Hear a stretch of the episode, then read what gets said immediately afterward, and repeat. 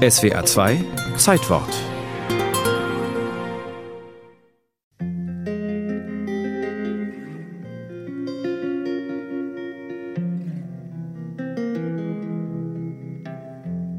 Trotzkis Haus in Mexiko-Stadt ist eine Festung. Es gibt Leibwächter, eisenverstärkte Türen, sogar einen Wachturm. Vieles von dem wenigen Geld, das der Revolutionär 1940 noch mit seinen Veröffentlichungen verdient, wird in die Sicherheit des Hauses investiert. Denn dass sein Widersacher Stalin ihn töten wollte, das war Trotzki nur allzu klar. Seit Jahren ist er auf der Flucht. Der kubanische Schriftsteller Leonardo Padura beschreibt es so. Obwohl er seit zwölf Jahren auf ihn wartete, gelang es ihm manchmal zu vergessen, dass der Tod, vielleicht in den friedlichsten Stunden der Nacht, jederzeit an seine Tür klopfen konnte. In bester sowjetischer Manier hatte er gelernt, mit dem Gedanken an den Tod zu leben und ihn zu ertragen, wie ein zu enges Hemd. In der Nacht zum 24. Mai 1940 dringen etwa 20 Männer mit Maschinengewehren bewaffnet in das Haus ein.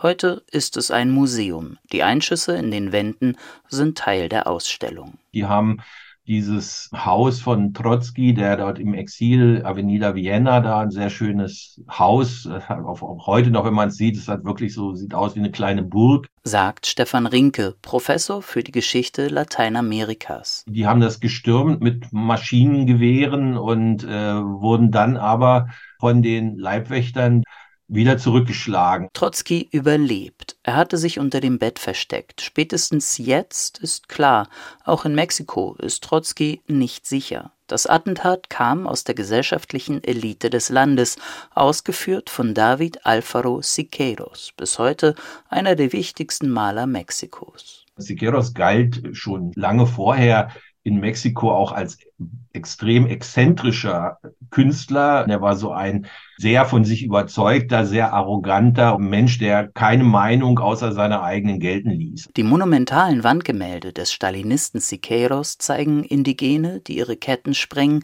mexikanische Arbeitermassen im Kampf und er malt sich selbst mit erhobener Faust. Dennoch ist diese Kunst nicht nur Propaganda. Der Moralismo war eine Art Bildungsprogramm für die arme Landbevölkerung. Die Idee war, das Volk zu bilden. Ein Volk in Mexiko, was ethnisch heterogen ist. Dabei spielte eben auch die Idee eine Rolle, dass bei einer weit überwiegenden analphabetischen Bevölkerung natürlich der Macht des Bildes eine enorme Bedeutung zukommt. Maler wie Diego Rivera, José Clemente Orozco oder eben David Alfaro Siqueiros sind die Stars des Moralismo. Nach dem Attentat auf Trotzki jedoch wird Siqueiros verhaftet. Er verlässt für einige Zeit das Land.